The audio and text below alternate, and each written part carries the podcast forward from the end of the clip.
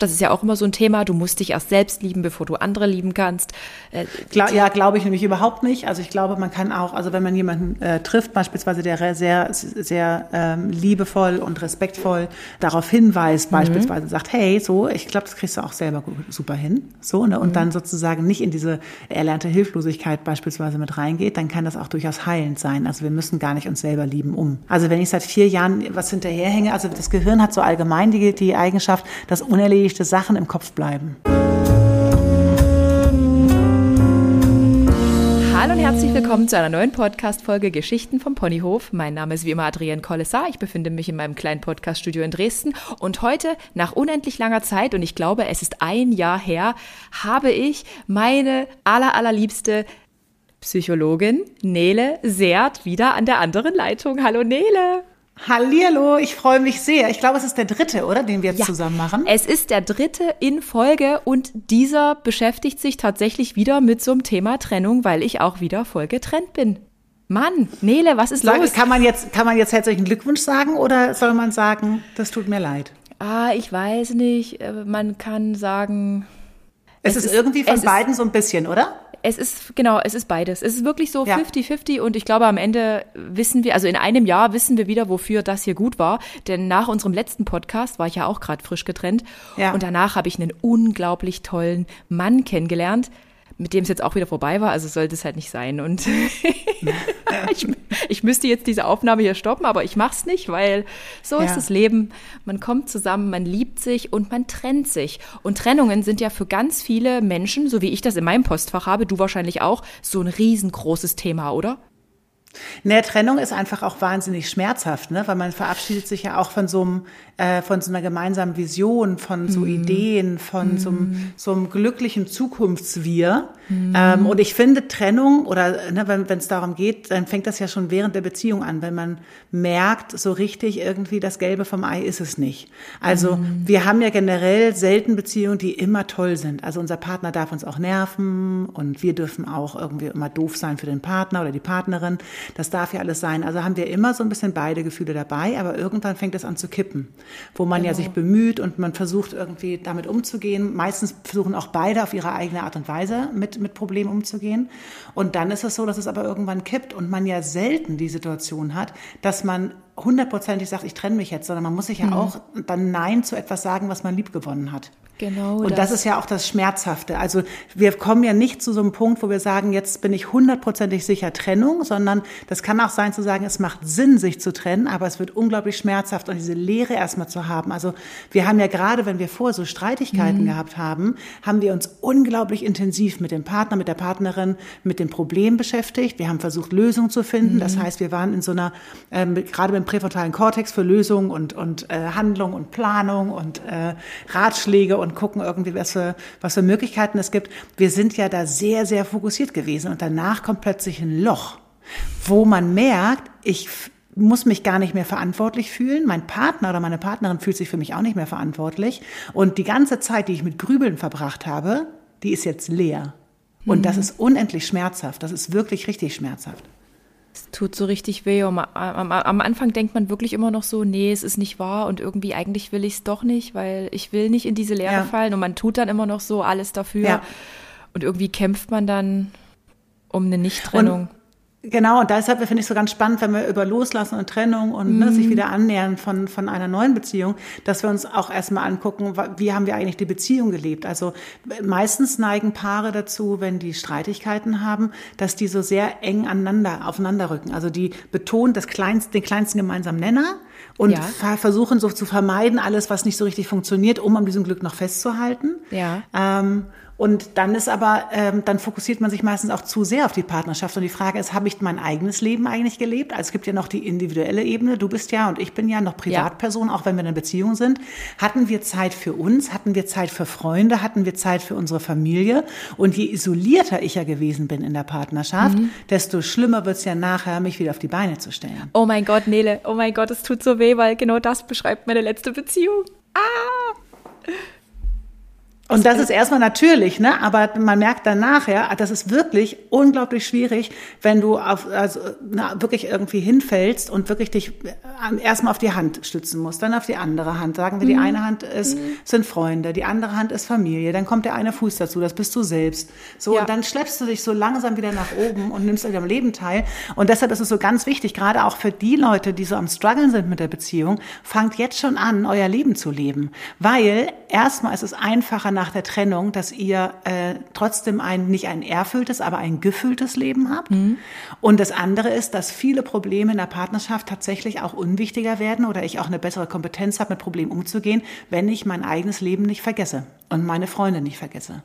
Ich bin da stabiler, ich kann da sicherer Nein sagen, mhm. Grenzen ziehen oder was auch immer. Also deshalb fangt schon in der Partnerschaft damit an, euch selbst nicht zu vergessen, weil sonst wird es, kann es wirklich sehr schwer werden. Nele, du fängst schon irgendwie an mit diesem ersten Prozess des Loslassens. Nein, eigentlich, eigentlich ist es kein Loslassen, denn normalerweise sollte in, in, für meine Begriffe in einer gesunden Partnerschaft immer diese Ich-Ebene existieren. Freunde, Familie, so ein ausge, ausgeglichenes Sozialleben, aber eben nicht nur mit dem Partner, weil ich hatte das so, ich hatte nur noch diese Zweisamkeit, also wir waren eins ja. und ich hatte das Gefühl, ich, ich habe nichts mehr. Mein ganzes Leben ist mit einem ja. Schlag so zerbrochen und ja. ich lag so richtig ja. im Schlamm und wie du das beschrieben hast, erst so kommt die eine Hand, dann kommt ja. die andere, die Familie und dann steht man so ganz langsam aus diesem Schlammloch wieder auf. Richtig. Aber es war richtig hart. Je mehr man sich auf eine Person Absolut. einlässt und fokussiert, umso schlimmer ist diese Trennung, dieses Entwöhnen. Und über Entwöhnen das, reden wir genau. heute, über Loslassen. Richtig, genau. Und deshalb ist es, also du kommst natürlich auch ins Wanken und ins Straucheln. Vielleicht fällst mhm. du auch hin, wenn irgendwas plötzlich ist. Also mhm. kommt auch an, wie die Trennung ist. Ne? Also das ist ja nicht immer so, dass sich beide hinsetzen und sagen, hey, wir haben alles versucht. Mhm. So. Schön wär's. Also, Ne? Also insofern darf man auch mal hinfallen, aber wenn man ein soziales Netz hat, wenn man selber beispielsweise regelmäßig zum Sport, du bist ja auch so sportlich, ja. Ne? also wir sind ja beide sozusagen ein bisschen Sportfreaks, das hilft natürlich auch, äh, auch wenn man überhaupt keinen Bock hat, dann in solchen Situationen, aber trotzdem mhm. sich zu zwingen, äh, sich zu bewegen und Stress abzubauen. Und oh. Ja, äh, mein, mein, wirklich Alma, mein Hund Alma, der bellt hier. Alma, hey! Ja. Jetzt sind wir mitten in der Beziehung, oder? Wenn, wenn, wenn der Partner sagt, was machst du mit anderen Leuten? Ich möchte auch deine Aufmerksamkeit haben. Sehr schön. Alma, so. Okay, Nele, bist du immer noch im, äh, im Text? Bitte? Ich bin, ich genau, ich bin noch da. Wir sind beide sportbegeistert und äh, wir haben beide die Möglichkeit natürlich auch dadurch äh, eine gewisse Tagesstruktur zu haben, ne? weil man sagt, Mensch, irgendwie man geht dreimal pro Woche äh, zum Training oder man macht dreimal Krafttraining, zweimal Mobility oder Stretching oder Physio ne? oder was auch immer da ist und da hat man eben eine gewisse Tagesstruktur und jetzt mhm. überleg mal, wenn man einen Partner oder eine Partnerin hat, wo man wirklich so 24-7 zusammen war, mhm. dann hat man erstmal gar nichts Richtig. und dann hat man auch nicht eine Tagesstruktur, wo man sagt, okay, jetzt muss ich den Dienstagabend und den Donnerstagabend neu füllen, weil da haben wir uns immer getroffen. Hm. Ich muss wirklich morgens, mittags, abends füllen. Und das heißt, das darf auch unendlich schmerzhaft sein, das darf eine absolute Lehre sein. Und äh, diese Lehre nicht nur mit zwei E's geschrieben, sondern auch eine Lehre mit EH, also ja. dass das eine Lehre ist, ähm, auch zu sagen, macht das Sinn, sich so selbst aufzugeben oder sich so auf andere Menschen zu fokussieren. Und wir lernen dadurch eben, wie wir Beziehungen führen, dadurch, dass es nachher schmerzhaft ist und wir merken, ich glaube, das machen wir nicht nochmal. Genau, genau. Im optimalen Falle machen wir sowas nicht wieder. genau, und aber und dann aber auch sich nicht zu verurteilen, ne? dass man dann nachher sagt, Mensch, wie doof war ich denn und hätte ich das nicht machen können, weil dann kommt man in so ein Grübeln und so, so Selbstvorwürfe, die einem mhm. überhaupt nichts bringen. Also wir können nicht fertig auf die Welt kommen, Mhm. Wir führen Beziehungen so, wie wir es gelernt haben, wie wir es hoffen, wie wir es gesehen haben. Ne? Ob wir jetzt irgendwie das im Fernsehen sehen oder bei Instagram oder bei Social Media generell, was so mhm. sehr unrealistisch ist. Ob wir Hoffnung haben, was wir machen wollen. Das sind so alles Sachen, wie wir versuchen, eine Beziehung zu führen. Und wir lernen das erst während des Lebens. Und wir sollten nicht von uns verlangen, dass wir das können, sondern dass wir äh, bereit sind, das zu lernen und dass Fehler auch oder Sachen, die vielleicht nicht so sinnvoll waren, auch mit dazugehören. Und das darf sein. Ja, in der Tat. In der Tat, ähm, ich, ich, ich, ich grätsche hier mal ganz kurz rein im ganzen Prozess ja. des Loslassens. Ähm, die Frage haben wir auch relativ häufig bekommen. Also man kann das sein, dass dieser Begriff toxische Beziehung und dieses sich lösen aus einer toxischen Beziehung, was auch immer jetzt die, die Definition mhm. ist laut Lehrbuch, äh, nimmt das immer mehr zu und ist das super schwer? Also ist das so? Dieses Loslassen? Naja, also wir haben ja generell aktuell so auch gerade durch Social Media ähm, auf der einen Seite eine ganz, ganz große Sichtbarkeit für mhm. verschiedene Verhaltensweisen und auch mhm. schwierige Verhaltensweisen. Aber wir sind auch in so, so die Küchenpsychologie, sage ich mal, hat sich sozusagen in der Gesellschaft äh, auch so ein bisschen niedergelassen, ne? weil das ist ähnlich wie dann bei den psychischen Störungen beispielsweise. Mhm. Da hast du so und so viele Kriterien, da müssen fünf von acht beispielsweise erfüllt sein. Das muss über mindestens so, so einen langen Zeitraum sein. Das muss in verschiedenen Lebensbereichen sein sein. Und jeder Mensch erkennt sich ja in den einen, in einzelnen Verhaltensweisen auch stückchenweise wieder, mhm. weil das sind alles normale Verhaltensweisen, die ein bisschen extremer sind. Das heißt, wir mhm. haben alle einen Wiedererkennungswert. Und wenn man eben da nicht Psychologie studiert hat oder sich eben nicht mit sowas auseinandergesetzt hat, dann ist es relativ einfach, ähm, sich oder andere Personen drin wiederzuerkennen. Und dann kommt mhm. man in so einen, so einen Strudel rein, wo man sagt, das ist eine toxische Beziehung mhm. oder das ist narzisstisch. Aber also es gibt äh, verhältnismäßig sehr, also deutlich weniger Narzissten, also die, es gibt sehr viel mehr äh, Narzissten, wenn man den Leuten zuhört und sehr viel weniger, wenn man guckt, wer wirklich diagnostiziert ist. Also okay. da lohnt es sich ein bisschen vorsichtiger zu sein und mhm. es kann gerade bei Beziehungen, also ähm, da kann durch die Streitdynamik, weil zwei mhm. verletzte Seelen miteinander kämpfen oder vermeiden oder was auch immer, das kann eine Intensität kriegen, ähm, wo man sagt, da ist, da ist eine Person nicht toxisch, sondern das Verhalten ist toxisch. Aber beispielsweise, wenn wir uns so polyamore Beziehungen angucken, ja. dann gibt es ja auch unterschiedliche äh, Bindungen. Das heißt, ähm, ich, ich bin ja nicht als Person toxisch, sondern ich habe eine toxische Verhaltensweisen ja. in der Dynamik mit einer anderen Person, weil da zwei Schwächen sich treffen beispielsweise. Okay. Okay. Das heißt aber, dass ich mit einer anderen Person, wenn ich parallel mit einer anderen Person zusammen wäre, diese Probleme nicht haben muss.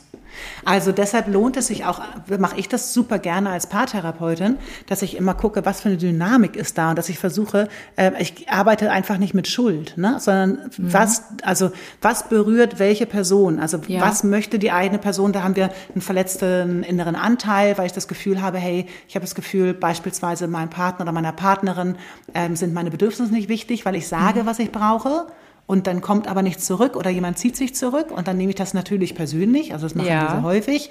Ähm, und ähm, dann zieht die andere Person sich zurück und dann bestätige ich mich darin zu sagen, siehste, die meine Bedürfnisse sind dem anderen wirklich nicht wichtig. Mhm. Und dann fange ich an zu kämpfen, weil ich sage, aber meine Bedürfnisse sind ja wichtig. Und dann mhm. fängt man an ja mit Vorwurf und Schuldzuweisung. Und die andere Person aber, wenn ich so eine Verhaltenskorrektur mache, weil ich sage, hey, ich fühle mich damit unwohl, lass uns das mal so und so machen, dann fühlt sich die andere Person vielleicht auf der tiefsten emotionalen Ebene, dass sie das Gefühl hat, äh, ich bin schuld oder ich bin, ich kann die Person, die ich liebe, nicht glücklich machen mhm. oder ich kriege nie was richtig richtig hin, weil ich immer Verhaltenskorrekturen bekomme. Und dann wehrt die sich eben mit dem eigenen Schutzmechanismus und zieht sich dann zurück, weil das eine Schutzmaßnahme für, das, ja. für den Selbstwert ist. Aber das berührt natürlich bei der anderen Person wieder die Bestätigung, ich bin wirklich, meine Bedürfnisse sind nichts wert. Und egal wie ich mich kümmere, es ist, ich bin der anderen Person egal. Und das Gefühl haben häufig nachher beide, ich bin der anderen Person egal. Und das ist das mhm. Schmerzhafteste, was wir in der Liebe spüren können. Mhm, das stimmt, das stimmt. Und heißt quasi, äh, nur weil man jetzt dieses Gefühl hatte, das war eine toxische Beziehung, muss das nicht mit, dem, mit der nächsten Person so sein, weil sich im besten oder im schlechtesten Falle zwei ähm, angekratzte Seelen treffen, die quasi irgendwelche genau. Kindheitstraumata beispielsweise haben. Ja, es muss nicht gleich Kindheitstraumata sein, es sind einfach so Schutzmechanismen. Ne? Also wie ja. habe ich gelernt, mich zu schützen, wenn ja. ich irgendwie verletzt werde oder wenn ich nicht beachtet werde. Das sind so kleine, das muss doch gar nicht im traumatischen Bereich sein, mhm. überhaupt nicht. Ähm, genau, und das sind, ähm, da, da, trifft man sich sozusagen. Und äh, das, deshalb lohnt es sich auch vom toxischen Verhalten zu sprechen und nicht von einer ja. toxischen Person oder von einer toxischen Beziehung, weil gerade so kurz vor Ende kann es durchaus sein, dass in der Beziehung toxische Verhaltensweisen da sind. Wobei toxisch ne, ist so immer so ein bisschen eine Definitionssache und ist jetzt auch kein offizieller Begriff. So, also entwickelt sich langsam auch dadurch mit den ganzen Red Flags und Co.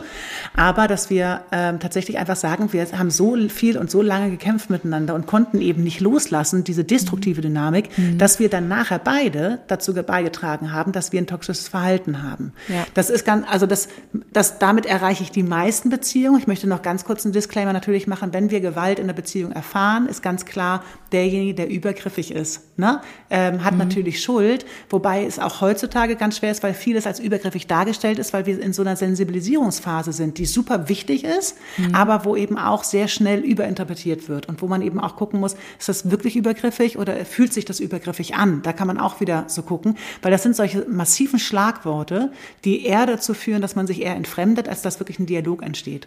Mhm.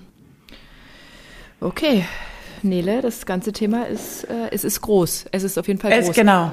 Es, es ist groß und wir haben also, ne, ähm, wir haben natürlich, das ist erstmal das Thema, wie entwickelt sich das überhaupt, dass es zu einer Trennung kommt. Das heißt, erstmal löse ich mich ja von etwas und ich bin auch zum Teil froh, dass bestimmte Sachen nicht mehr da sind. Also es ist auch Richtig. eine Erleichterung.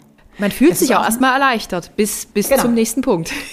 Genau, bis zum nächsten Morgen, wo man beispielsweise dann ganz alleine aufwacht und genau. dann alles, was man normalerweise machen würde, Kontaktaufnahme, irgendwie sich grüßen, fragen, was man äh, frühstücken möchte, alles wegfällt und plötzlich diese Leere da ist. Genau, richtig.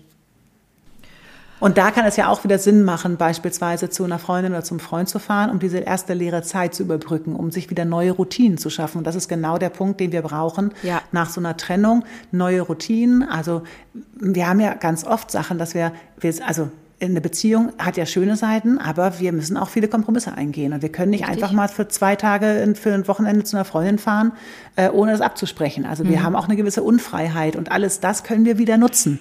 Nur meistens tun wir es dann nicht, weil wir nee. mehr dem hinterherhängen, was nicht mehr da ist. Aber ich finde es auch ganz wichtig, in der Trennungssituation dieses Erleichterung, dass bestimmte Themen nicht mehr da sind, aber auch Trauer, weil ich mich von diesem Traum verabschieden muss und Trauer für das, was eben auch wirklich schön gewesen ist.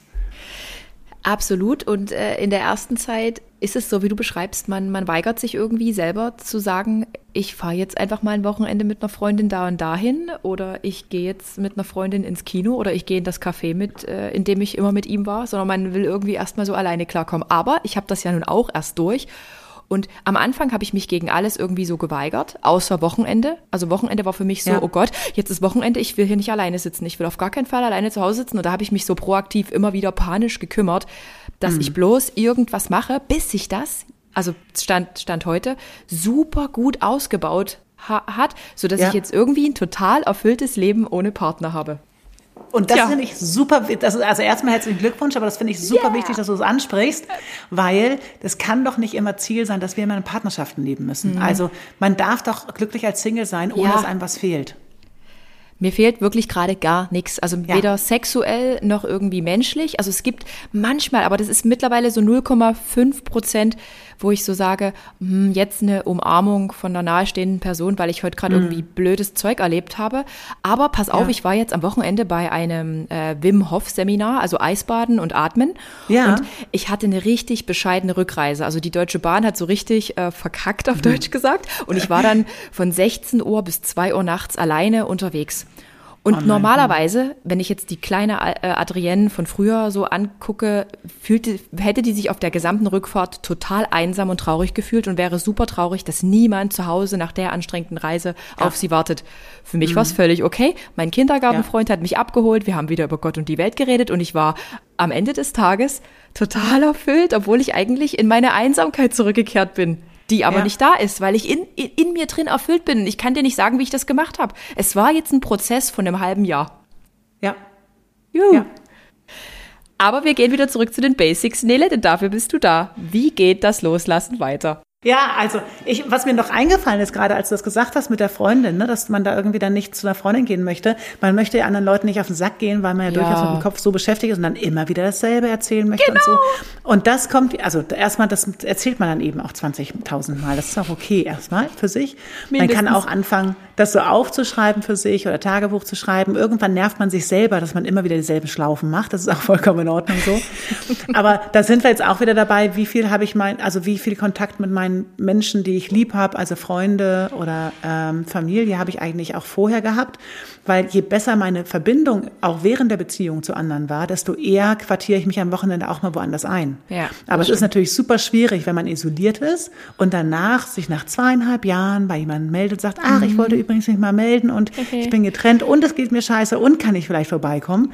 Das ist natürlich einfach viel, ne? Das ist wirklich viel, zu viel. Und das ist tatsächlich, da lohnt sich natürlich, ähm, genau, das, also deshalb fängt eigentlich die, die, ähm, die Sorge um sich selbst oder wie kann ich loslassen eigentlich schon während der Beziehung an. Also mhm dass ich eben nicht so tief falle. So, das, da kann ich, da kann ich so ein bisschen eben gucken. Ähm, mhm, genau. Absolut. Und ansonsten, wenn wir so gucken und sagen, okay, wie kann man loslassen? Also loslassen kann man ja nicht machen. Also ich kann nee. ja nicht jetzt etwas tun, also drei Ratschlag, ein Flickflack und einmal Spagat rechts, links und dann habe ich losgelassen. Also das ist ja nichts, was ich tun kann, sondern loslassen kommt ja von lassen. Mhm. Es wirklich mhm. zu lassen und eben nicht mehr zu gucken oder zu prüfen mhm. oder ähm, etwas zu tun in Bezug darauf. Und ähm, loslassen ist ja im Endeffekt das Gegenteil vom Festhalten. Also könnte ich mich ja fragen, woran halte ich mich eigentlich fest? Stimmt, du hast recht. Ja, also an was halte ich mich da eigentlich fest? Also an eine Vision, die keine gewesen ist? Halte ich mich an etwas fest, was erlebt wurde, weil das eben auch schön war, möglicherweise? Oder weil ich eine Intimität und eine Energie gespürt habe, die ich vorher so noch gar nicht gespürt habe? Mhm. Oder halte ich fest an einer Sehnsucht nach etwas, was ich gerne gehabt hätte, aber gar nicht bekommen habe? Mhm. Oder halte ich fest an etwas, das ich mich selber bestätigt habe, weil ich vielleicht selber ähm, so manisch mich in Themen reinarbeiten kann. Und das war endlich jemand, der das mit verstanden hat. Und da habe ich gedacht, boah, endlich mal äh, habe ich eine Bestätigung für etwas bekommen, wo ich mich selber eigentlich immer so in Frage stelle. Und dann, mhm. dann habe hab ich, halte ich daran fest, weil deshalb lohnt sich das dann zu gucken, woran halte ich eigentlich fest. Mhm. Und das ist dann eine, eine Sache, wenn man sich anguckt, warum wir in Beziehungen reingehen ähm, dann gehen wir in Beziehung rein, weil wir beispielsweise ähm, etwas ähm, Bestätigung haben wollen für etwas, was Anteile in mir sind, also was mir gut tut, mhm. dass jemand sagt, hey, das finde ich toll, dass du das so machst und ich habe vielleicht vorher viel zu wenig Bestätigung davon gekriegt. Das bindet mich natürlich, aber auch, dass ich äh, mich nach etwas sehne, was ich auch können möchte. Also dass beispielsweise die andere Person eine Offenheit hat oder ähm, eine Klarheit, Grenzen zu setzen, gar nicht so dramatisch, aber so eine ruhige, sanfte Art oder mhm. irgendetwas hat, wo ich sage, boah, das würde mir auch gut tun. Und das ist diese Sehnsucht, die wir dann auch haben. Mhm. Und dann fangen wir auch an, und natürlich das, was wir als Liebe kennengelernt haben vom Elternhaus, Defizite von der vorhergehenden Beziehung und mhm. sowas. Ne? Und das ist eben alles das, was uns bindet. Und dann können wir sagen, an was haben, halten wir uns da jetzt eigentlich noch fest? Weil das Ding ist, dass wir auf der einen Seite natürlich, ähm, wenn ich Dinge gelernt habe oder weil meine Beziehungsperson ähm, mit mir Dinge gemacht hat oder wir zusammen Sachen gemacht haben, die mir gut getan haben, dann habe ich das gelernt während der Beziehung. Das ist aber nicht abhängig von der Beziehungsperson, sondern ich habe das vielleicht durch die Beziehungsperson gelernt, aber ich kann das jetzt auch.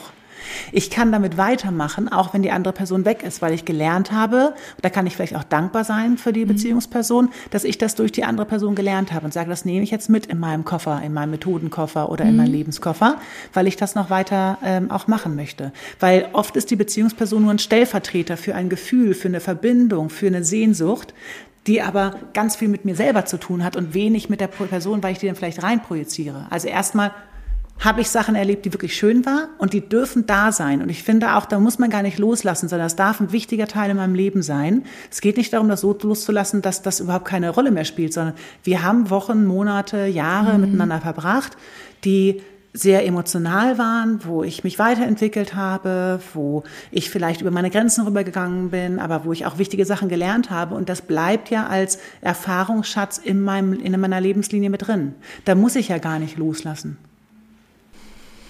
Eigentlich nicht, nee.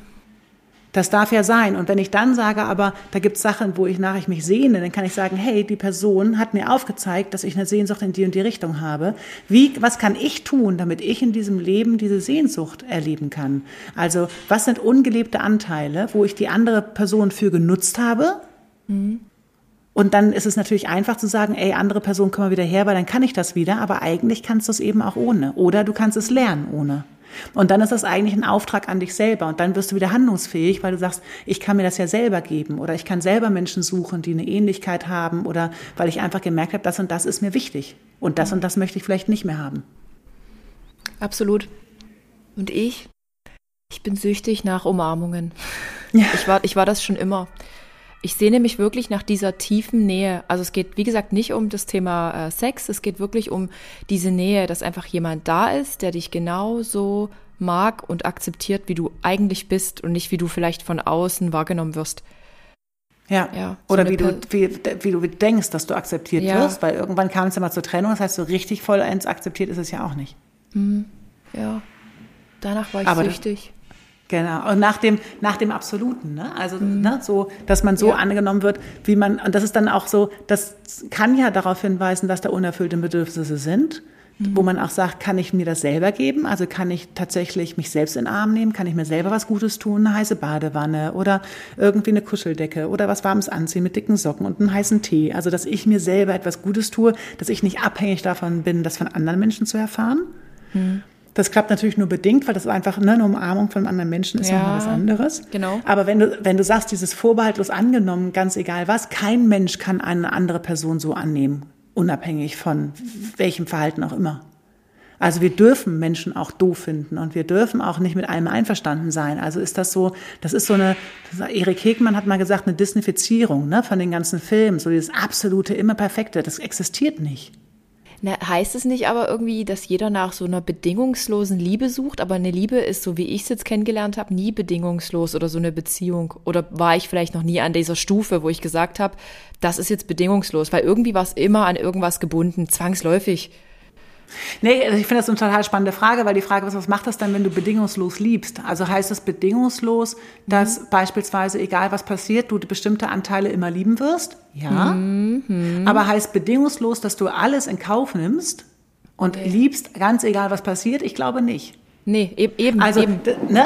Also das ist ja ähnlich wie bei einer Familie. Wenn du deine Familie hast, beispielsweise, und jetzt nicht irgendwie da ein total beschissenes Verhältnis ist oder irgendwas ganz Schlimmes vorgefallen ist, dann ähm, nerven dich deine Familie, aber du liebst sie trotzdem. Also du liebst ja. sie Ah, und das ist ja auch eine Form von bedingungsloser Liebe. Du mhm. respektierst, dass sie dir manchmal auf den Sack gehen und du respektierst, dass mhm. irgendwie manche Sachen, die nicht können oder dass bei Weihnachtsfest immer der Onkel mit der und der Geschichte wieder anfängt, so. Aber trotzdem hast du eine Verbindung und eine gewisse Verantwortlichkeit oder eine gewisse, mhm. ein gewisses Gefühl dazu. Und das kann ja auch bedingungslos sein, heißt, dass auch ganz egal, was Schlimmes passieren wird, ich bestimmte Anteile dich als Mensch in einer gewissen Form respektiere. Aber mhm. bedingungslos, finde ich, heißt nicht, dass ich alles schlucken muss, was passiert da macht jemand einen Raubüberfall, also ja. ich übertreibe jetzt mal grandios, ja. ne? Äh, oder da, ähm, da hört irgendwie, ich habe gesagt, pass mal auf, mir geht's mit der Beziehung nicht ganz so gut, können wir da uns das mal zusammen irgendwie angucken und das sage ich vielleicht 20 Mal und der reagiert dann irgendwie gar nicht mhm. oder sie reagiert gar nicht drauf. Muss ich dann bedingungslos weiterlieben? Also, ist, also die Frage ist ja, was bedeutet das eigentlich?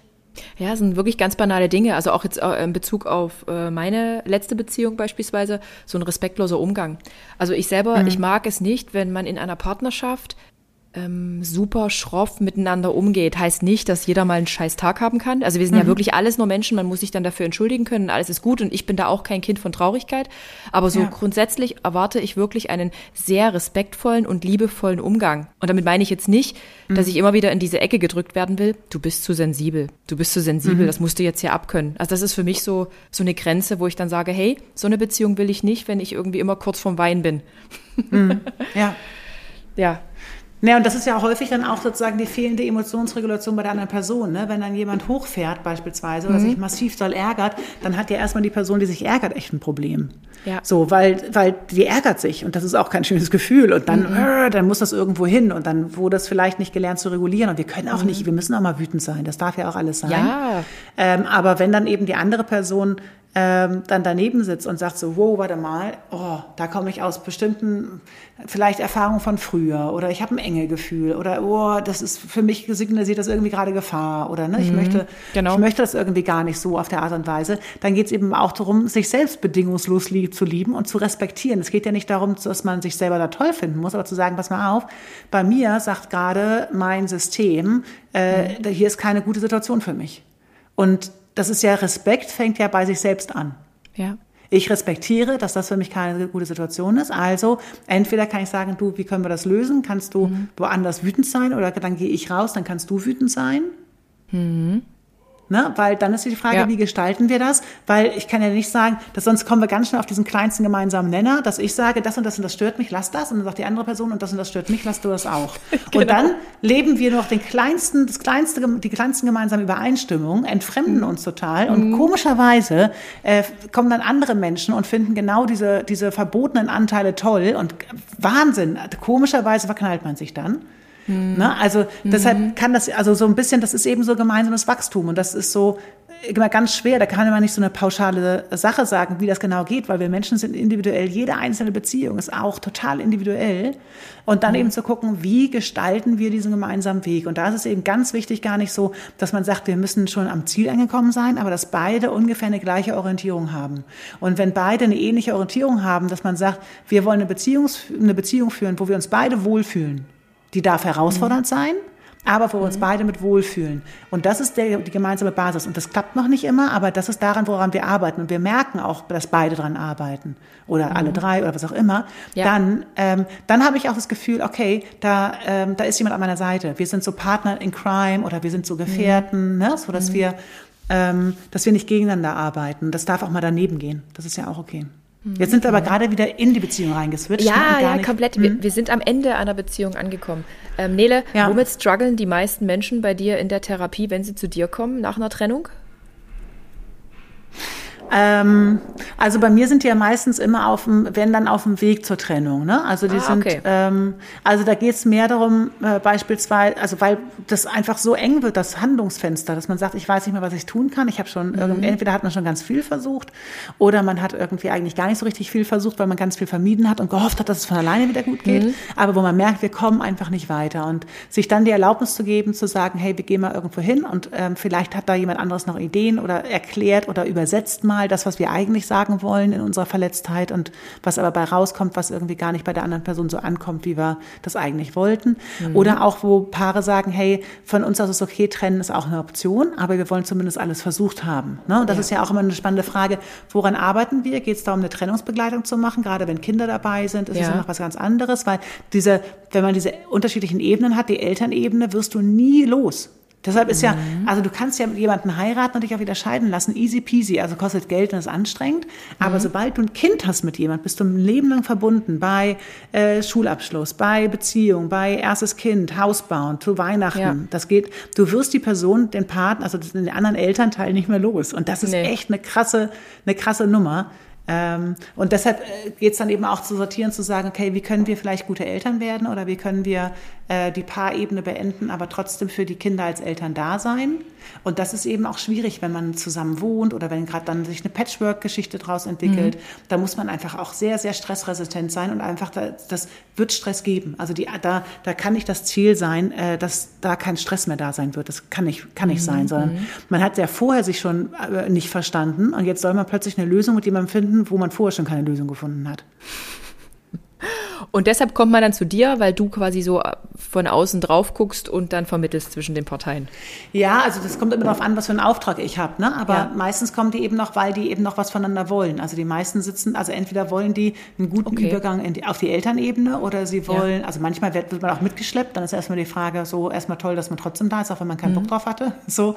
Mhm. Ähm, und dann kommt es immer darauf an, wo wollt ihr hin? Also was, was wäre, wobei soll ich hilfreich sein, ist eigentlich immer das Wichtige, mhm. weil sonst würde ich mich ja hierarchisch drüber heben und sagen, so ist die richtige Beziehung und das macht ihr falsch. Und sowas gibt es ja, sollte es auch nicht unbedingt geben. Ja. Okay, und äh, somit kann Loslassen oder wenn man irgendwie dieses Problem hat, loszulassen, auch darin münden, einen Termin bei dir zu machen zum Beispiel. Also sich generell professionelle Hilfe zu holen, wenn man irgendwie merkt, man kommt irgendwie über einen längeren Zeitraum. Ich ja. weiß nicht, wie man, ja, nicht genau also genau das kann das kann man auf jeden Fall immer das, also ich ne, das das sollte man auch nutzen. Das finde ich auch eine ganz ganz wichtige Angelegenheit dass man zwischendurch mal zu jemandem geht der sich schon ein paar Jahre damit beschäftigt hat und vielleicht einfach noch mal von außen ähm, drauf gucken kann oder einfach mal eine Stunde irgendwie darüber reden und dann sortiert man das äh, dadurch auch schon so ein bisschen. Das kann schon das kann schon hilfreich sein. Aber was eben auch wichtig ist ähm, kommt immer darauf an wie die Trennung stattgefunden hat beim Loslassen mhm. finde ich. Ja. ähm, bist du jetzt also ich mache es mal überspitzt bist du derjenige derjenige, der sich getrennt hat, oder bist du derjenige, der mhm. getrennt wurde? Mhm, ja. Weil du hast eben, wenn du derjenige bist, der sich trennt, hast du oft mit Schuldgefühlen zu tun, weil du ja ähm, das Leben beeinflusst hast mit deiner, mit deiner Entscheidung von einer anderen Person. Ja. Das heißt, die andere Person fällt in ein Loch, weil du vielleicht die Entscheidung getroffen hast, weil du weißt, es geht einfach nicht mehr. Ich sehe da kein, ich sehe da kein Licht am Ende vom Tunnel. Äh, und deshalb entscheide ich das jetzt und ich entscheide das für die andere Person mit. Also es mhm. hat mal Arnold Retzer, so ein ganz bekannter Paartherapeut, hat das auch mal gesagt, bei dem habe ich die Ausbildung gemacht. Zu einer Beziehung gehören zwei, zu einer Trennung reicht einer. Mhm, stimmt. Und das Ding ist deshalb, was für eine Konstellation ergibt sich überhaupt bei der Trennung? Ne? Also habe ich dann eine Person, die, die der trennende Part ist, der dann immer wieder überlegen muss, Mensch, das geht ihm nicht gut. Und dann erzählen Freunde noch, dass der gerade in ein Loch reingefallen ist, der andere. Mhm. Und dann macht man sich selber Vorwürfe und sagt, ach scheiße und ne, so, weil man eben, weil die eigene Entscheidung die andere Person mitgetroffen hat. Ja. Und das ist genau das, das ähm, die, die Person, die getrennt wurde, fragt sich ganz häufig nach dem Warum, weil die selber eben noch nicht an, der, an dem Punkt war, mhm. zu sagen, die Beziehung geht nicht mehr. Also kommt immer das Warum. Äh, mhm. Und geht das nicht noch? Und häufig fängt dann eben die Arbeit an, dass dann die Person, die getrennt wurde, sagt, aber können wir nicht noch das versuchen, können wir nicht noch das versuchen? Und hier ist doch noch eine Idee. Aber die Arbeit hatte der, der sich getrennt hat, schon vorher. Und wenn man da nicht drüber kommuniziert hat, dass beide versuchen konnten, Lösung zu finden, sondern die das eben isoliert jeder für sich gemacht hat, dann kann das eben sein, dass die Person, die getrennt wurde, nochmal echt ein ganz anderes Thema hat, weil man aus dieser Fremdbestimmung, ich wurde getrennt, eine Selbstbestimmung machen muss, ich ja. möchte mich aber auch trennen. Ja, ja, und das ist ja der allererste Weg, zu sagen, ähm, ich bin verlassen worden und warum möchte ich diese Beziehung auch nicht? Mhm. Und das ist ein ganz, ganz wesentlicher Schritt, dass man, weil diese, weil alles, was fremdbestimmt ist, fühlt sich einfach ganz grausam beschissen an, muss man mal dazu sagen. Ähm, mhm. Wenn ich selber nicht zugestimmt hat, wenn eine andere Person über mein Leben mitentschieden hat, auch wenn ich das nicht wollte, dann darf das eine massive Krise auslösen. Mhm. Obwohl ich jetzt so sagen muss, zurückblickend betrachtet auf meine Beziehungen, die ich hatte, ähm, es waren jetzt nicht so viele, hatte ich immer das Gefühl, ich habe mich zwar getrennt oder manchmal auch einfach wir haben uns getrennt, mhm. aber ich hatte immer so das Gefühl, ich bin, obwohl ich jetzt vielleicht proaktiv diejenige war, die gesagt hat, es ist jetzt wirklich besser, obwohl ich es meistens gar nicht so gemeint habe. Also ich bin dann immer so, ach komm, wir probieren es nochmal, habe ich immer das Gefühl gehabt, der anderen Person ging es immer besser danach. Also ich habe das Gefühl, ich bin durch das totale äh, Tal der Tränen gegangen, während die andere Person, was ja in meinem Fall jetzt immer männlicher Natur war, ja. immer nie ein Problem hatte. Da war meistens schon die nächste am Start, da war ein äh, Happy Life, da aber war Party. Aber, wenn, wenn, aber wenn, genau, aber ist das nicht eine Ablenkung und eine Vermeidung? Bist du sicher, dass es da mit jemand gut gegangen ist? Oder ist das jemand, der dann von seinen eigenen Gefühlen da wegläuft und sich ablenkt und Kann das sein. gar nicht so richtig? Sich Kann natürlich also, sein. Das heißt nicht, dass jeder, der jetzt auf eine Party geht oder gleich jemanden hat, also das sind ja, das muss man aber aufpassen mit solchen Pauschalaussagen, weil wenn ich zehn Jahre in einer Beziehung war und seit fünf Jahren unglücklich bin, ne, und man mhm. irgendwie versucht, das irgendwie das Ding zu retten und man hat sich aber schon emotional entfremdet, dann war ich vielleicht gefühlmäßig, gefühlsmäßig schon drei Jahre Single und dann kann ich mich auch wieder neu verlieben. Ja. So. Und dann kann alles auch mal passieren. Aber natürlich, wenn man immer gleich so von, von Beziehung oder von Kontakt zu Kontakt hoppt, ähm, ja. dann ist es natürlich so, wo man sagt, ey, hast du dich mal mit der eigenen Einsamkeit oder mit der Beziehung, mhm. hast du die mhm. eigentlich mal abgeschlossen oder nicht? So, mhm. weil ist es vielleicht zu schmerzhaft, ist die Ablenkung dann einfach zu, zu groß und tut man der nächsten Person dann Gefallen, weil man die vielleicht einfach nur dafür benutzt, selber nichts fühlen zu wollen, weil man versucht einfach, ähm, sagen wir, wir haben irgendwie das eine Getränk ausgetrunken und schippen gleich das nächste hinterher und es ist uns relativ egal, was es eigentlich ist. Also ja. muss nicht sein, kann aber sein. Insofern das scheint nach außen vielleicht so, aber vielleicht hast du den längeren Weg äh, gewählt, aber dadurch auch den, wo du sagst, Mensch, da bin ich noch ein bisschen weitergekommen. Mhm. Und, und sag mal, gibt's äh, so eine Art äh, Trennungszeit oder Zeit, die jeder mal mit sich selbst verbracht haben sollte? Also jetzt in Bezug auf so äh, Beziehungshopping? Gibt's da sowas so aus psychologischer Sicht, was vielleicht Sinn machen würde? Wahrscheinlich nicht, oder? Ja, Individuell. Also meinst, wie, ja, also das ist immer so ganz schwierig, so pauschale Sachen zu sagen, mhm. weil ganz im Ernst, wenn ich mich schon in der Beziehung entfremdet habe, ja. bin ich wahrscheinlich früher bereit, was Neues einzugehen. Ja, stimmt, stimmt. Ähm, und wenn ich aber ähm, getrennt worden bin, dann kann das sein, dass es Jahre braucht.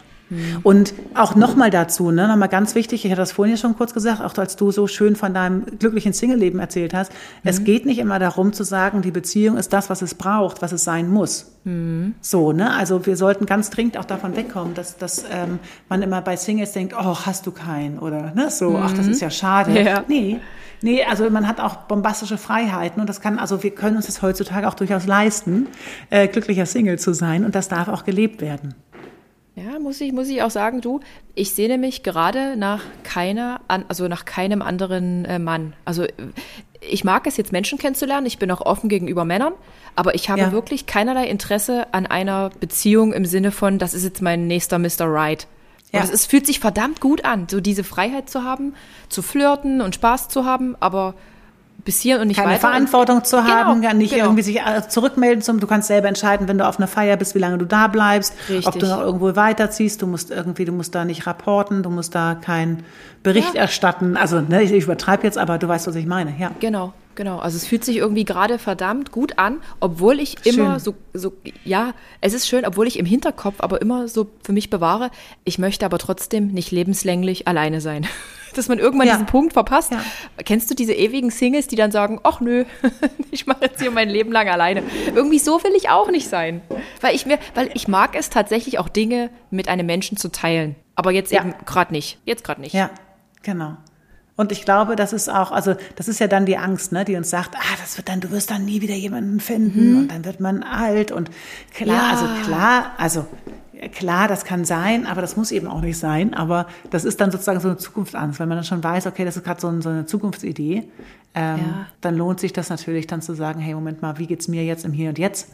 Ähm, und wir haben keinen Einfluss darauf, äh, was wir in der Zukunft, äh, was da in zehn Jahren sein wird. Wir sind, haben auch kein, wir sind noch keine Hellseher.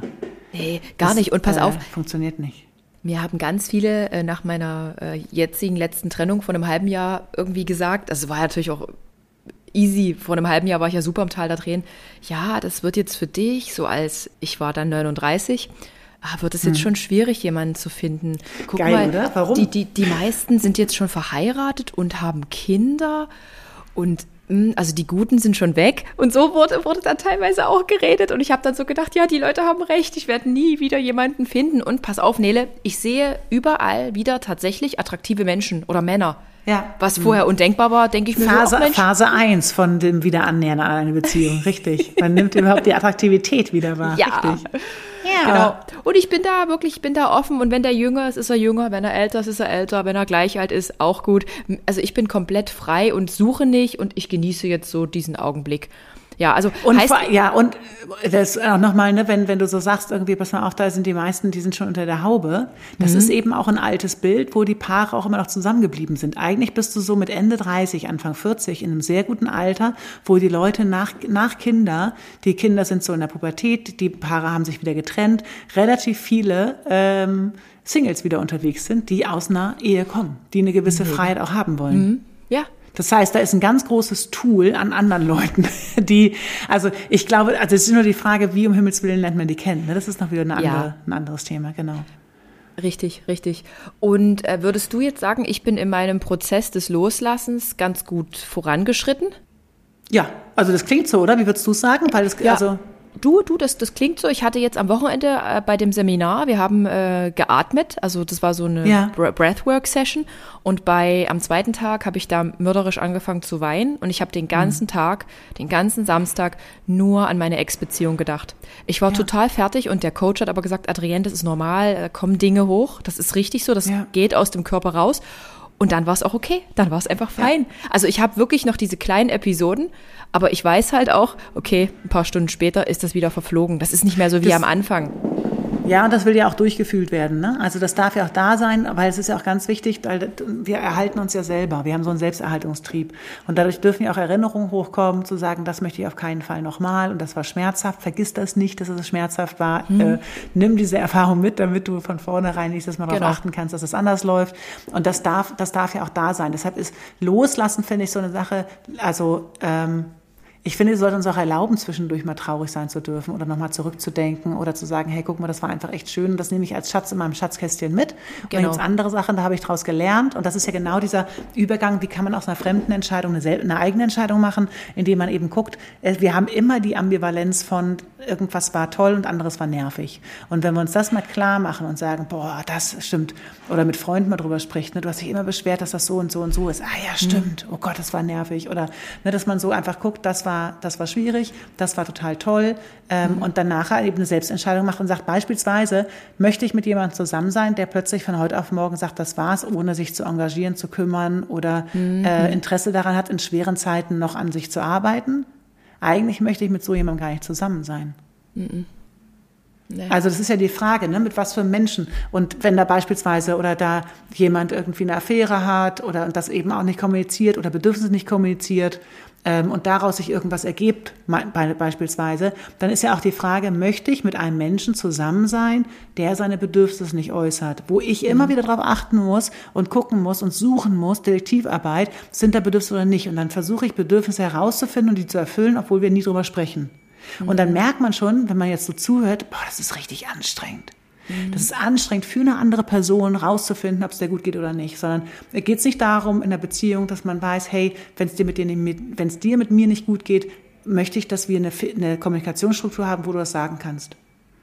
Und wenn ich mich darauf verlassen ja. kann, dass du das sagst, wenn es dir nicht gut geht mit mir, ähm, dann kann ich auch entspannt mich auf mich zu konzentrieren und du kannst dich auf dich konzentrieren. Und dann muss ich nicht diese zusätzliche Beziehungsarbeit machen. Und dann kann man so eine eigene Entscheidung machen, beispielsweise in so einem Fall, und sagen, nee, ich möchte mit so einem Menschen gar nicht zusammen sein, der die Bedürfnisse nicht äußert. Und ja, vielleicht kann er die bei der nächsten Freundin äußern, weil er es auch gelernt hat. Aber zu dem Zeitpunkt war es eben nicht möglich. Oder ne, dass man mhm. da einfach guckt, was brauche ich eigentlich, damit ich mich in der Beziehung wohlfühlen kann, damit ich nicht zu viel arbeite. Sollte man sich das alles auch mal nach dem Ende einer Beziehung mal so aufschreiben, was man sich eigentlich wünscht von einem Partner? Ja, das oder? kann man, das, das kann man machen und dann kann man, also spaßeshalber, weil man es natürlich nach jeder Partnerschaft macht, wenn man davon ausgeht, dass man jetzt mehrere hat, im, im, im Rahmen der seriellen Monogamie, wie man so schön sagt, mhm. dann kann man immer wieder gucken, weil meistens schreibt man sich die Wünsche auf. Das sind meistens die ungelebten Anteile, also die Bedürfnislöcher aus der vorhergehenden Beziehung. Also mhm. da lohnt sich zu unterscheiden, was gibt es an Basics, die ich ja. immer brauche und was ergeben sich für Löcher, weil ich die Beziehung so geführt habe, wie ich sie geführt habe. Okay, aber das ist spannend, das ist wirklich spannend. Einfach Weil das sind zwei unterschiedliche Paar Schuhe, ne? Weil das, das kann sein, deshalb hat man so Übergangsmenschen zwischendurch, dass man so nach einer langen Beziehung, ich weiß nicht, ob du das kennst, mhm. das gibt's äh, durchaus, dass man dann nach einer Beziehung äh, totalen Crush hat auf jemanden, der genau mhm. diese unerfüllten Bedürfnisse erfüllt und dann merkt man nach ein paar Monaten, aber ja, so spannend ist das aber auch nicht, weil jetzt ist eigentlich das Loch gestopft, also das Bedürfnisloch, ne? So. Mhm. Und ähm, jetzt äh, habe ich auch keine Emotionen mehr dazu. Und dann nutzen wir, benutzen wir eigentlich schon andere Menschen, um diese Bedürfnislöcher zu füllen. Das ist auch nicht so richtig nett vielleicht. Ähm, so, mm, mm, dementsprechend lohnt es sich dann natürlich wirklich zu sagen, hey, bin ich, ähm, ist das gerade so ein Bedürfnisloch oder das kann ja auch gerade, wenn es konsensuell ist, und man sagt, pass mal auf, ich komme gerade aus einer Beziehung und irgendwie da wurde nie geredet, da wurde nie Berührung oder Intimität oder in den Arm genommen mhm. und sagt die andere Person, boah, guck mal, das hatte ich auch, wollen wir irgendwie mal für uns da sein für ein paar Wochen? Mhm. Das kann Was doch gibt's? auch sein. Ja, aber cool. Das, also, ne, also ne, wenn man offen darüber spricht, aber wenn man dann ja. eben sagt, boah, das sage ich nicht, weil dann kriege ich nicht das, was ich brauche, oder äh, weil man es gar nicht so bewusst hat, äh, das, mhm. wo, warum, welche Motivation habe ich eigentlich? Warum ich verhalte ich mich eigentlich? Weil ich entweder etwas gerne mag und es wiederhole oder ich mag etwas nicht und vermeide es. Das ist ja das Grundprinzip des menschlichen Handelns. So, dann, wenn ich da einfach dem unreflektiert hinterhergehe, dann habe ich eben auch so die Offenheit nicht und dann habe ich meistens viel mehr Arbeit. Insofern macht so eine Selbstreflexion durchaus kann Sinn machen. Wenn ich aber merke, ich verhadere mich da drin, weil ich versuche dadurch keine Probleme mehr zu haben und eine Struktur zu haben, eine Sicherheit zu kriegen, äh, dann kann das auch wieder zu viel sein. Insofern, wenn jetzt irgendjemand gerade zuhört und sagt, Mensch, das finde ich gerade eine interessante Geschichte, da ja. gucke ich mal, was sind so die Basics generell, was ich immer brauche an Sicherheit, an Kommunikation, ja. so, ne, was ist, und was sind die Sachen, die ich gerne hätte, weil ich da so eine Sehnsucht habe, eine Neugierde, weil ich glaube, das wird mir gut tun, und was sind so die Bedürfnislöcher von der vorhergehenden Beziehung, die gerade mhm. akut gestopft werden müssen, die aber langfristig gar nicht so wichtig sind. Okay. Dann kann man das sich mal aufschreiben oder sich mal darüber unterhalten oder sowas, weil das haben wir alle. Finde ich gut. Finde ich, das ist ein guter Punkt. Gefällt mir. So, der Weg des Loslassens, Nele. Ja. Das ist. Äh, um und das, das wieder annäherns. So, und das wieder annäherns, genau. Noch. Genau, das ja. kommt noch, dieses neue, sich auf jemanden einzulassen, ohne zu vergleichen. Also ich bin jetzt gerade mhm. an dem Punkt, ich könnte mich jetzt nicht auf jemanden einlassen, ohne zu vergleichen. Also ich bin, da, so weit bin ich halt eben noch nicht. Attraktive ja. Menschen ja, mehr nicht. Und es ist aber auch ganz normal auf diesem Weg des Loslassens, dass man halt auch mal richtig gute Phasen hat, wochenweise. Und dann kommt mhm. so ein Moment, hatte ich zum Beispiel auch, hatte ich dieses Bedürfnis, meinen Ex-Partner anzurufen. Mhm. Dieses, dieses Anrufen und ich bin heute immer noch dankbar, dass er nie ans Telefon gegangen ist. Es ja. hat mich damals ja. massivst verletzt. Ja. Aber heute sage ich mir so, ey, no contact, beste, was es eigentlich gibt. Ja, das ist, ich weiß nicht, ob wir beim letzten Podcast schon drüber Hatten wir schon haben, mal ne? gesprochen, genau. Weil wir immer wieder sozusagen, also da, da, wo wir die letzte Erfüllung haben, da denkt unser Gehirn dran.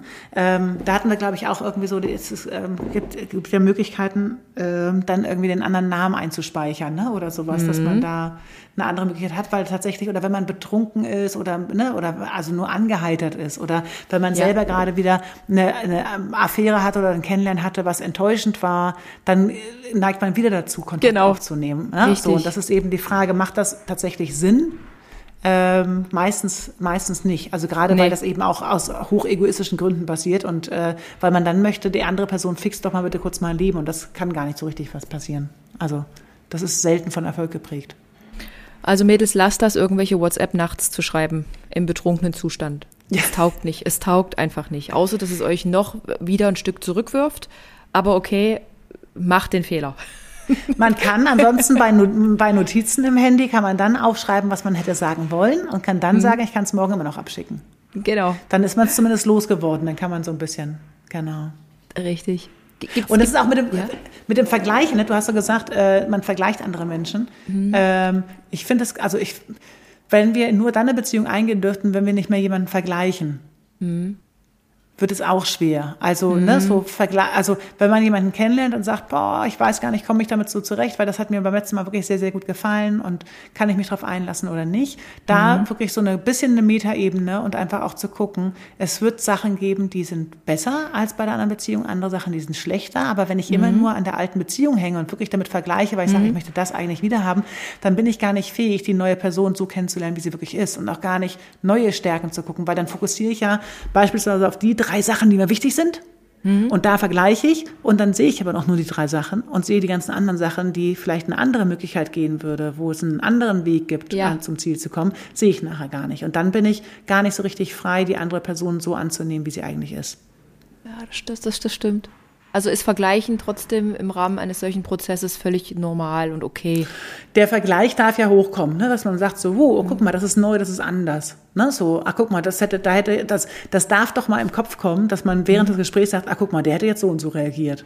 Mhm. Und wenn dann der Gedanke aber wieder, wieder losgelassen werden kann, weil er sagt, er darf da sein und dann aber bin ich wieder im Gespräch, weil irgendwas spannend ist, dann darf das ja unbedingt auch sein. Wenn ich aber dann mhm. nachher festhänge und dann zu Hause so eine Plus-Minus-Liste mache und sage, nee, das konnte der besser und das konnte, dann sind wir natürlich an, an einem anderen Part. Aber so generell ist es ja auch, wie du sagst, es gibt so Wochen, da geht es einem gut, dann geht es mal zwischendurch genau. nicht so gut.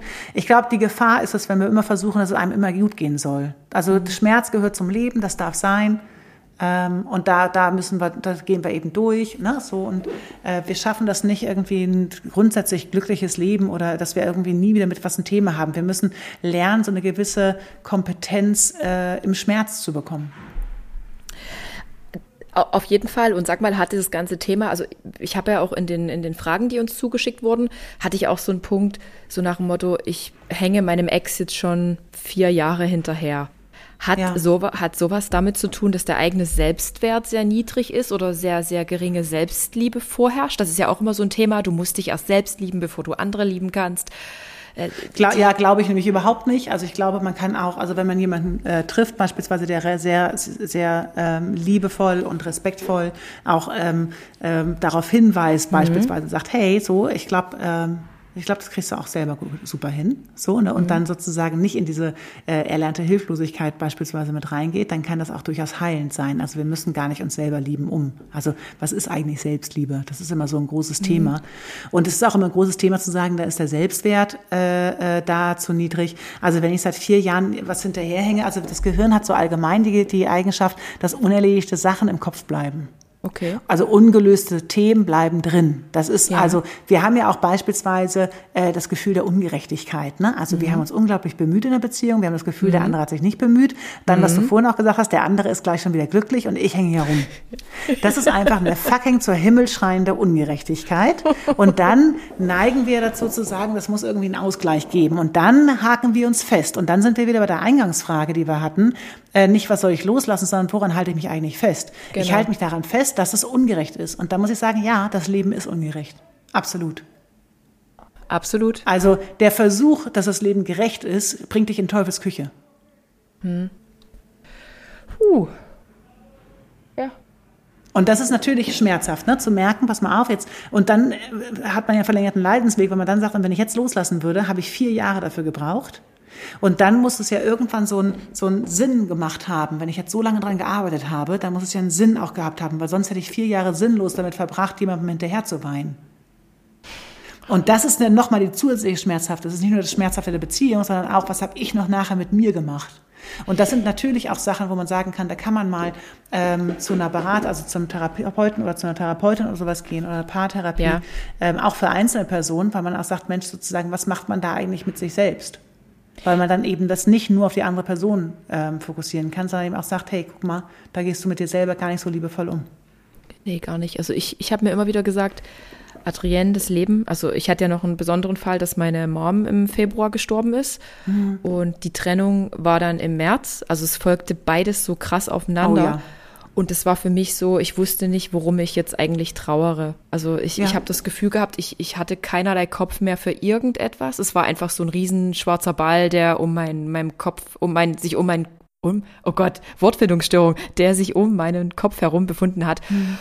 Und irgendwie habe ich mir dann ab einem, also am Anfang nur mal so, hatte ich auch gar keinen Bock, irgendwas zu machen. Ich war nicht mal mehr bei der Physiotherapie für meinen Rücken. Ich habe ja nur das Problem ja. mit dem Rücken noch gehabt. Ich ja. war nicht beim Sport, weil ich den Sport immer mit ihm verbunden habe und habe mich so wie erstmal aufgegeben.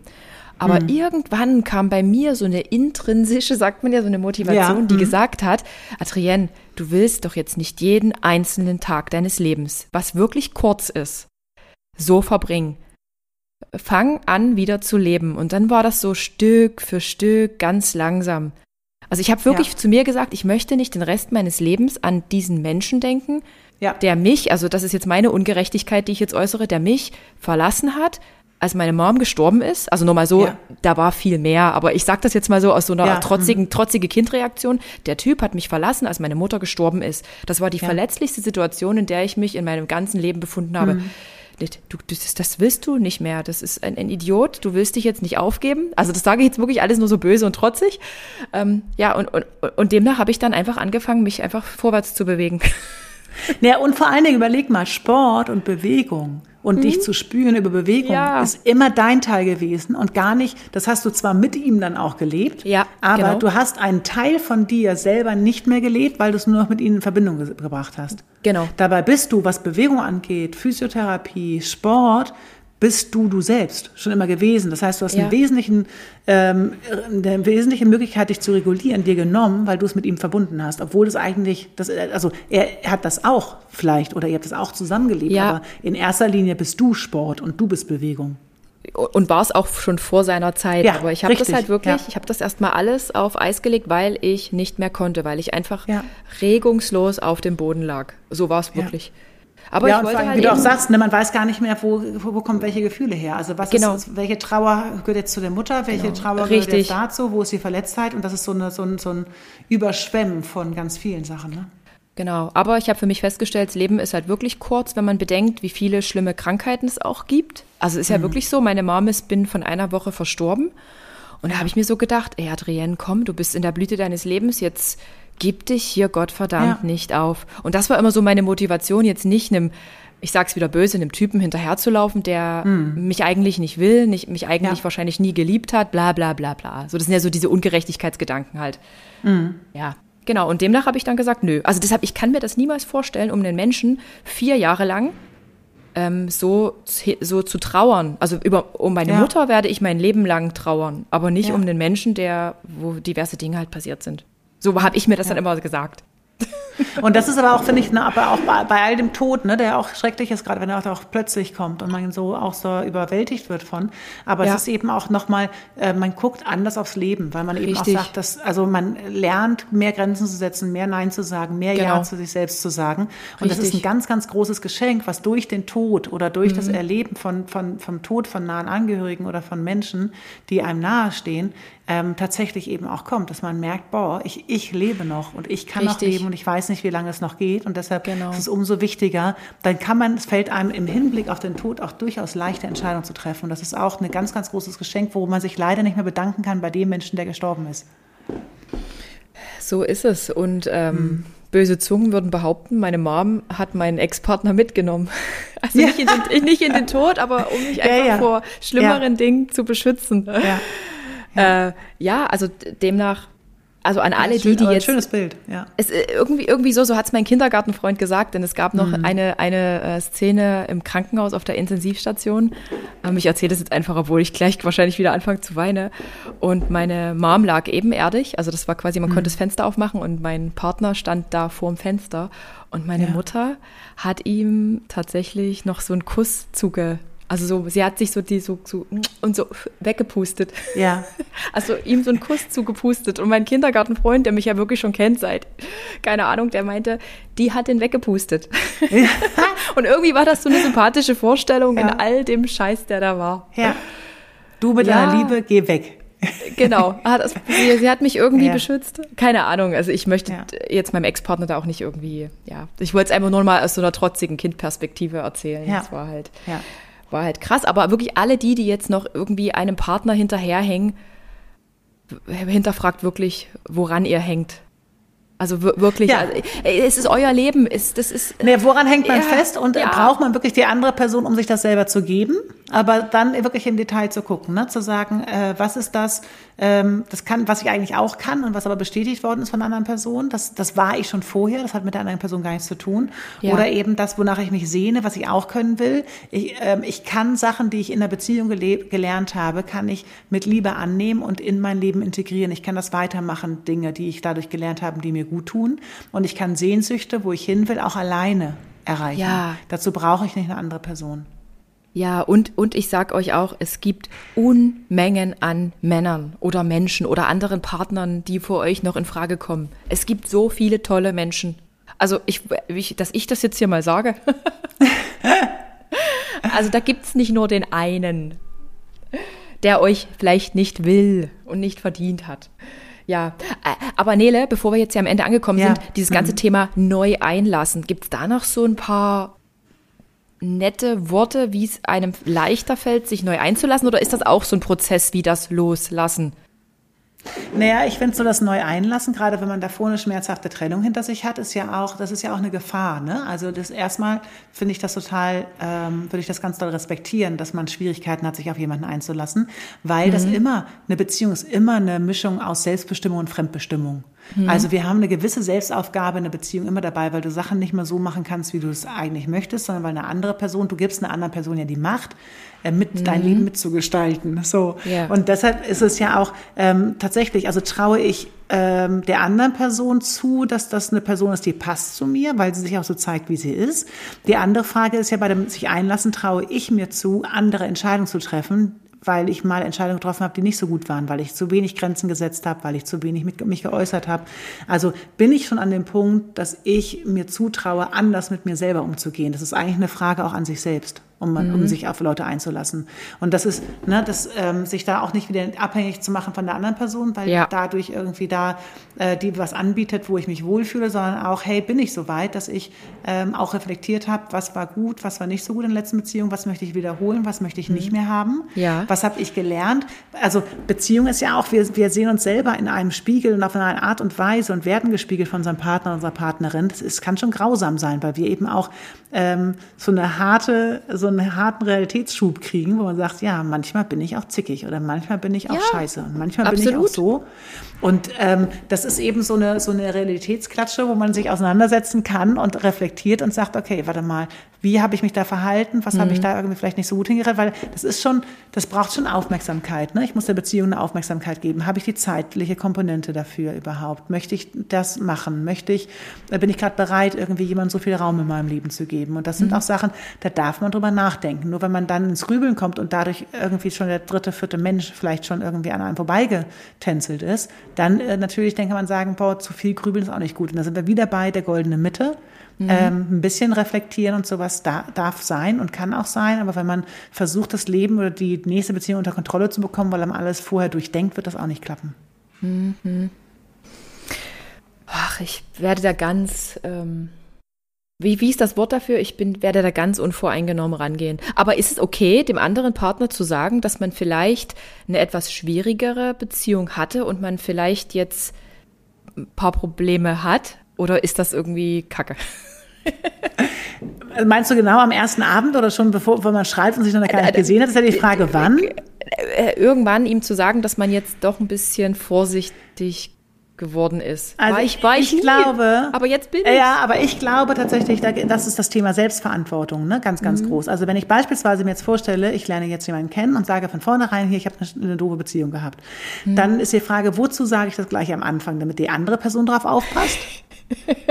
Weil eigentlich geht es ja darum, beispielsweise, dass ich, ähm, ich weiß, dass ich eine schwere Beziehung hatte, wenn ja. man das als Beispiel jetzt nimmt. Mhm. Und dann äh, gehe ich einfach in die Beziehung rein. Und wenn ich dann merke, ich habe irgendwo überreagiert, ja. Dann kann ich ja sagen, hey, übrigens, ich wollte ganz kurz sagen, weil es auch sehr entlastend sein kann, das hat ja. gar nichts mit dir zu tun, sondern das ist, ich habe mich da erinnert, weil ich habe, das war eine schwierige Zeit, genau okay. auf so ein Thema bezogen. Aber das fixe ich. Ich kümmere mich drum, dass ich anders mit umgehe. Das heißt, ich habe die Verantwortung, weil ich mhm. habe die Verantwortung für mein Leben und für mein Verhalten und nicht, da habe ich einen schwierigen Punkt mit, hilf du mir mal da raus. Mhm. Finde ich gut. Also deshalb kann man das natürlich sagen, aber es ist die Frage, muss man das am Anfang sagen und was macht das mit der Beziehungsdynamik? Mhm. Fühlt sich ja. dann einer verantwortlich? Gebe ich damit Verantwortung ab? Oder einfach zu sagen, hey, ich wollte mal Bescheid sagen. Das kann sein, dass ich an manchen Stellen zwischendurch mal irgendwie, das, dann bin ich ein bisschen hypersensibel. Das legt sich irgendwann auch wieder, aber ich sage dann Bescheid. Also nimm das nicht persönlich. Aber auf der anderen Seite möchten wir ja auch, dass der Partner doch was persönlich nimmt an der richtigen Stelle. Also deshalb ist die Frage, lohnt sich so eine pauschale Aussage mhm. oder macht das nicht mehr Sinn, in einer Situation zu sagen, hey, übrigens, ich wollte dich mal entlasten, das hat wenig mit dir zu tun. Ähm, das ist ein Thema, was ich mit mir habe und äh, das ist meine, meine Aufgabe, auch mich darum zu kümmern. Richtig gut, doch. Doch, das, das finde ich vernünftig. Das gefällt mir besser, als direkt in der ersten äh, Nachricht zu sagen, ey, ich habe ein Problem. Ja, weil was macht das damit? genau, richtig. Ja, ja, genau. Was für Auswirkungen hat das? Also eine beste Absicht, aber was für Auswirkungen hat das nachher sonst? Genau. Ja. Ja, ja. cool. Das war wunder wunderschön, dass wir wieder miteinander gesprochen haben. Wir haben wirklich ganz, ganz lange nicht mehr gesprochen, aber ich freue mich immer wieder sehr. Ich lade dich dann in einem Jahr zur nächsten Trennung ein. nein, nein, nein, es war wirklich nur wieder eine, einer meiner dummen Witze. nein, Nele, es war wirklich super informativ. Thema loslassen, neu einlassen und ich freue mich immer wieder mit dir zu sprechen, weil du so ein bisschen Struktur reinbringst in die chaotischen das freut Gedanken. Mich sehr. Also danke, dass du da warst. Sehr, sehr gerne. Danke für die Einladung. Und ja, wenn euch die Folge gefallen äh, hat, dann bewertet die gern mit fünf Sternen bei Spotify und äh, Neles Profile verlinke ich euch alle in der Beschreibung. Ich wünsche euch einen wunderschönen Tag und äh, bis bald. Danke, Nele. Tschüss. Sehr gerne. Tschüss.